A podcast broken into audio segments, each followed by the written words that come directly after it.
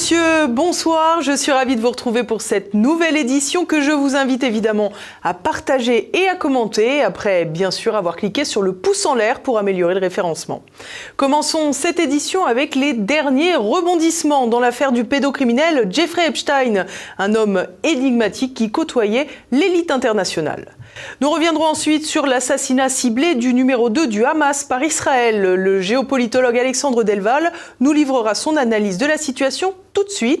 Et puis nous évoquerons l'explosion des prix de l'hôtellerie parisienne pour la période des Jeux olympiques. Qui sont les amis du pédocriminel Jeffrey Epstein? Une juge new-yorkaise a annoncé qu'elle dévoilerait bientôt l'identité des personnes liées à cette sombre affaire de trafic sexuel avec des mineurs. Retour sur cette saga judiciaire avec Olivier Frère-Jacques.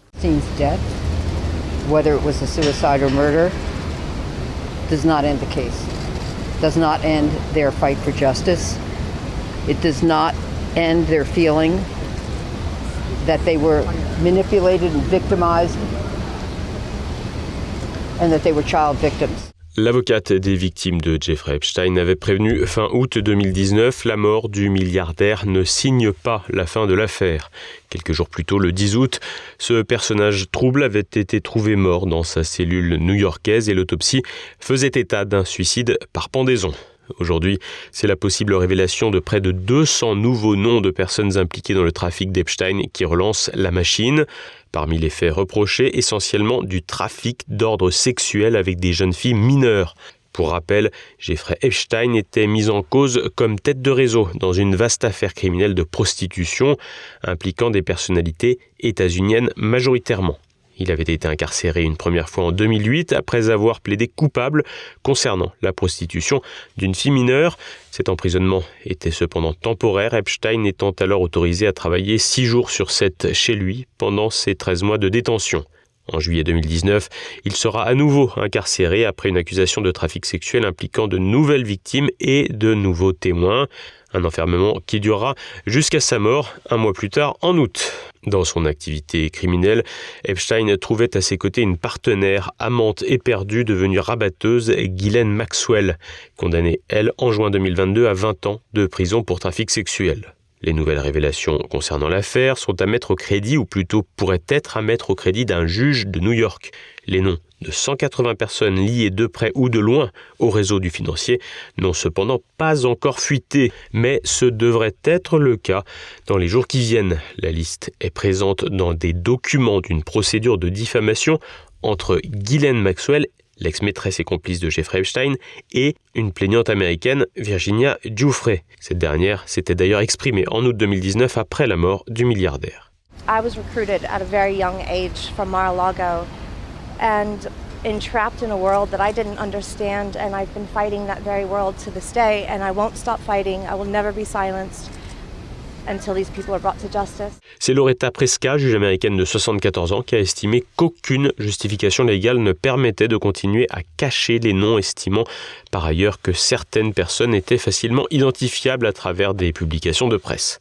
Le document contiendrait les noms de victimes présumées qui étaient conduites dans plusieurs logements utilisés par Jeffrey Epstein, un manoir new-yorkais, une villa de Palm Beach en Floride, ou à Little St. James, une île privée du milliardaire prédateur située dans les îles Vierges britanniques, un territoire états-unien.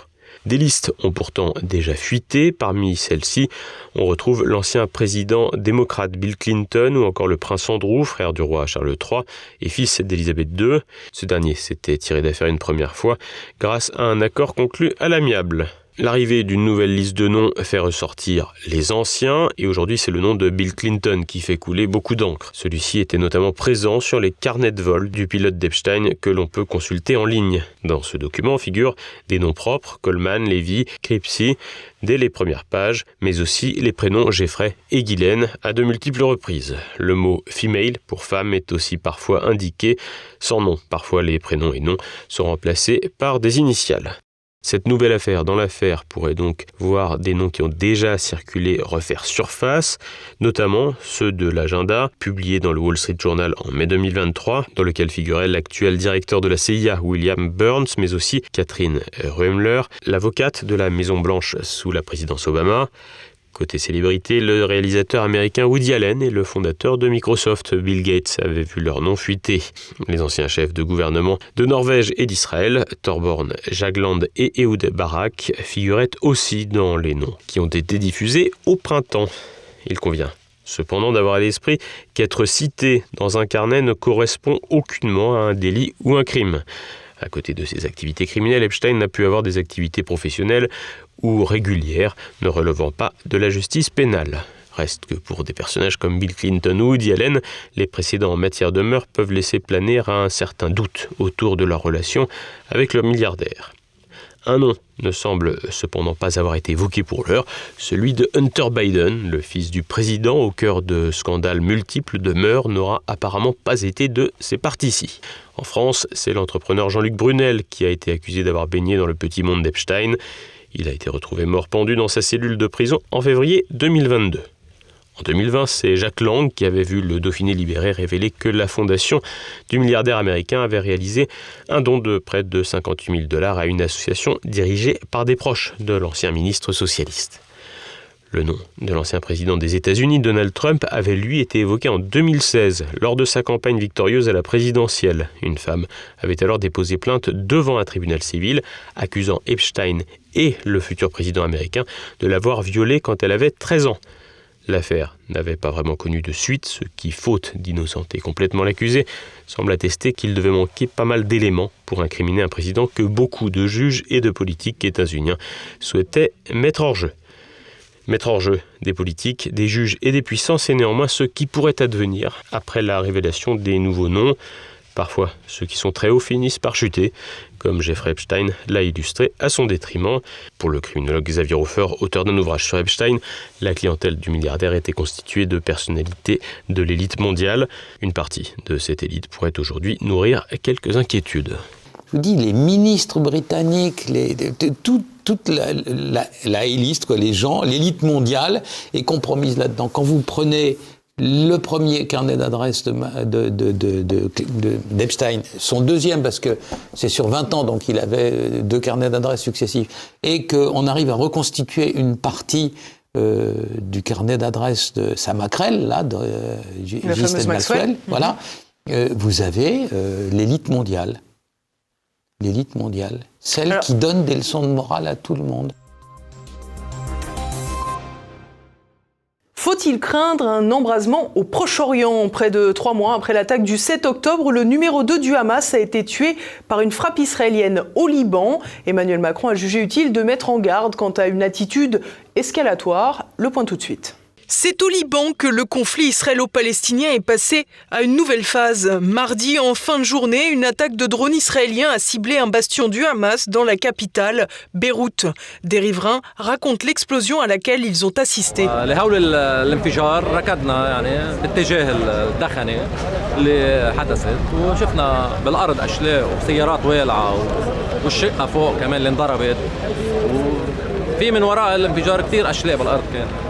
كيف تقريبا اجى من البنايه من هناك على مسافه 100 150 متر وكمان اجى حجاره كبيره شي 2 كيلو 3 كيلو تعبوا بقلب البراد العصير جوا وكانت سلامتنا من الله نحن وجوا بالمحل Sept personnes seraient mortes dans la frappe. Parmi elles, une personnalité capitale pour Tel Aviv, Saleh Al-Harouri, le numéro 2 du Hamas, le mouvement qui a revendiqué l'attaque terroriste du 7 octobre sur Israël. Tel Aviv affirme d'ailleurs que les six autres victimes étaient également des cadres du Hamas.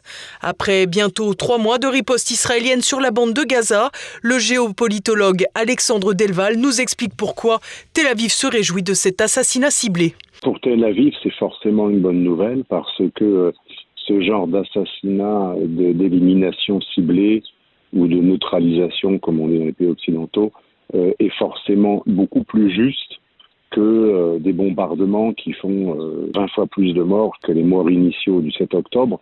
Donc euh, des gens qui sont co-commanditaires, c'est quand même beaucoup plus légitime d'un point de vue de celui qui a subi les premiers attentats du 7 octobre d'éliminer des personnes de façon ciblée. C'est ça qui aurait dû être privilégiée, car c'est la seule chose qui peut vraiment euh, constituer une sorte de réciprocité, euh, puisque tous ces cadres habitent à l'étranger, entre le Qatar, la Turquie, Ismail Haniyeh est entre les deux, d'autres au Liban.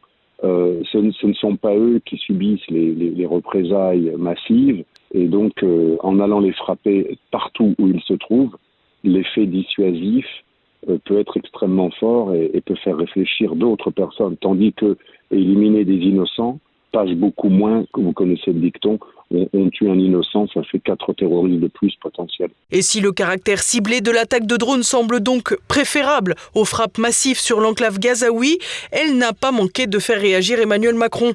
Le président français, privé d'une voix qui porte à l'international, a en effet mis en garde quant à, je cite, une attitude escalatoire, une déclaration dont la France aurait encore pu se passer à différents égards. Elle n'a pas lieu d'être, c'est vraiment des phrases qu'on met comme ça parce qu'un spin doctor dit euh, pour ne pas perdre l'électorat musulman qui avait voté en masse soit pour Mélenchon, soit pour Macron, il faut euh, avoir un élément de langage.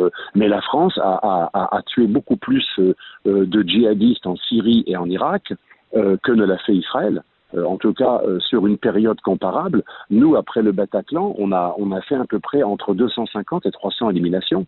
En tout cas, c'est ce que m'a dit euh, un ancien des services euh, spéciaux des forces spéciales françaises, euh, du COS. Il y a un mélange toujours d'opportunisme médiatique, de politique politicienne et de déclarations. Malheureusement, depuis plusieurs décennies, nos dirigeants ne font plus de déclarations en politique extérieure qui soient liées à l'intérêt national ou à une réflexion stratégique ou à des alliances. C'est souvent de la politique intérieure et de la recherche de segments d'électorat qui oriente les déclarations beaucoup plus qu'une réunion avec des stratèges qui auraient décrit une ligne.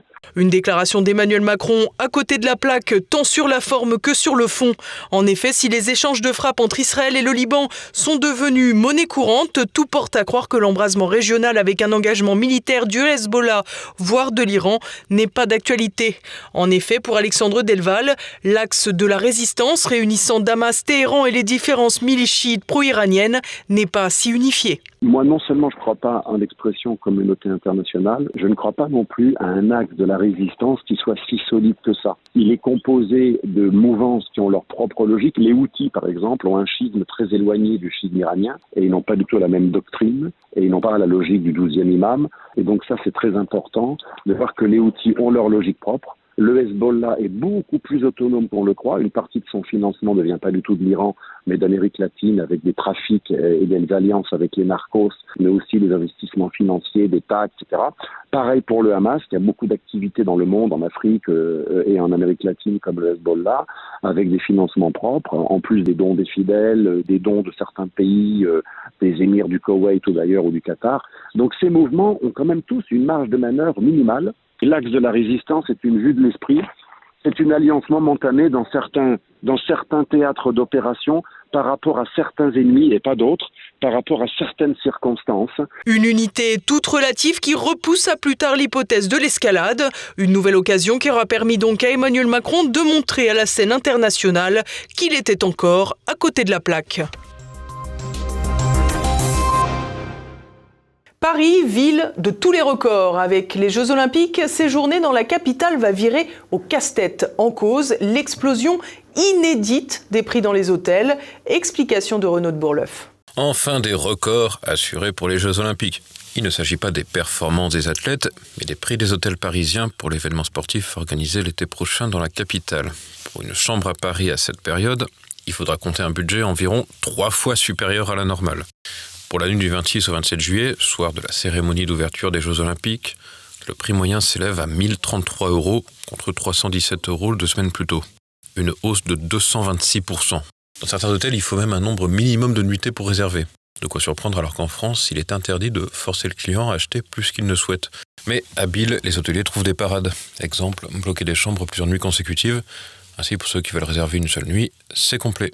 Face à cela, la Direction générale de la concurrence, de la consommation et de la répression des fraudes devra se charger de contrôler les éventuels abus pour protéger les consommateurs et la juste concurrence. Mais il n'en reste pas moins qu'aucune loi n'interdit aux hôtels d'augmenter leurs prix. Mais l'envolée d'une ampleur inédite est à peine croyable. Lors de l'Euro 2016, le tarif d'une nuit d'hôtel pouvait augmenter en moyenne de 80% sur une semaine. Une hausse importante, mais moindre que cette année olympique. Sans surprise, il ne faudra évidemment pas compter sur le gouvernement pour intervenir sur la question. Aucun encadrement des tarifs n'est prévu, comme l'affirmait début décembre Olivia Grégoire, ministre délégué chargé du commerce et du tourisme. Euh, ni à Londres, ni à Rio, ni même à Pékin, qui est quand Oui. même une, une Oui. économie purement euh, Oui. administrée et, et quand même euh, connue pour ça, jamais il n'y a eu d'encadrement ou de régulation des prix dans le cas des Jeux Olympiques et Paralympiques. Si le gouvernement ne dispose pas d'armes juridiques pour encadrer leur activité hôtelière, il est par ailleurs difficile de venir leur donner des leçons de trésorerie. En effet, le secteur hôtelier a particulièrement souffert des mesures de confinement prises il y a quelques années. À titre d'exemple, en Ile-de-France, le chiffre d'affaires du secteur en 2020 a chuté de plus de 70% par rapport à l'année précédente. Depuis, les affaires sont bien sûr reparties progressivement, mais fin 2022, le niveau d'avant Covid n'avait toujours pas été retrouvé. En cause, un recours plus important au télétravail et une limitation des déplacements professionnels, souvent remplacés par des visioconférences. De quoi penser que cette explosion des prix particulièrement importante au cours de cette édition des JO est une occasion de compenser les pertes massives qui s'accumulent depuis des mois. Reste à savoir si cette stratégie sera payante. En effet, face à ces prix exorbitants, la demande pourrait bien se tourner de plus en plus vers les locations meublées, bien que ces dernières pourraient en profiter aussi pour augmenter leurs tarifs, une augmentation qui pourrait être d'environ 80%, selon une étude du cabinet Deloitte. Un propriétaire qui met à disposition son logement sur Airbnb devrait toucher environ 221 euros de revenus bruts par nuit durant l'été 2024 contre 119 euros habituellement. Pour le prix que les touristes vont aligner pour aller dans la ville lumière, il n'y a plus qu'à espérer qu'ils ne soient pas effarés par la saleté ou par l'insécurité. Et partons à présent faire le tour de l'actualité en bref avec le nouveau venu, Rémi Tell. Bis repetita. À Paris, une nouvelle tentative de meurtre s'est produite sur le pont de Bir Hakeim, un mois tout juste après l'attaque terroriste qui avait fait un mort et deux blessés à cet endroit. Mardi, aux alentours de 6 heures du matin, un homme a été poignardé à plusieurs reprises au thorax, aux jambes et à l'abdomen. Pris en charge par les secours, il a été emmené à l'hôpital avec un pronostic vital engagé. Les premiers éléments de l'enquête démontrent qu'un différent serait à l'origine de l'agression. Deux auteurs, repérés via les caméras de vidéosurveillance, sont actuellement recherchés par la police. Décidément, vivement les Jeux Olympiques. Une signature photoshopée et un million d'euros volés. Shunfei Pu, 35 ans, vit un véritable calvaire depuis que deux hommes, par un simple scan, l'ont dépossédé de deux appartements détenus via une société commerciale immobilière. Il faut dire que les escrocs, déjà mis en cause dans une affaire impliquant 34 biens immobiliers en Île-de-France, n'en étaient pas à leur coup d'essai. Et la plainte déposée par Shunfei Pu n'a semble-t-il pas calmé leurs ardeurs. Depuis, ils auraient en effet tenté de forcer à deux reprises l'entrée de son domicile principal. L'enquête est quant à elle toujours en cours. Les agriculteurs se révoltent. Depuis plusieurs jours, dans les zones rurales, des radars sont bâchés et accompagnés de pancartes affichant pour slogan Pas de soutien pour les agris, pas de soutien pour les bandits. Après les panneaux mis à l'envers pour dénoncer la politique ubuesque de la France et de l'UE en matière d'agriculture, les démonstrations de colère se multiplient.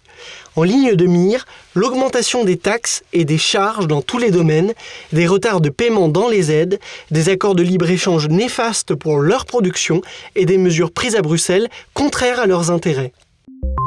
Chantage au HLM dans le Rhône.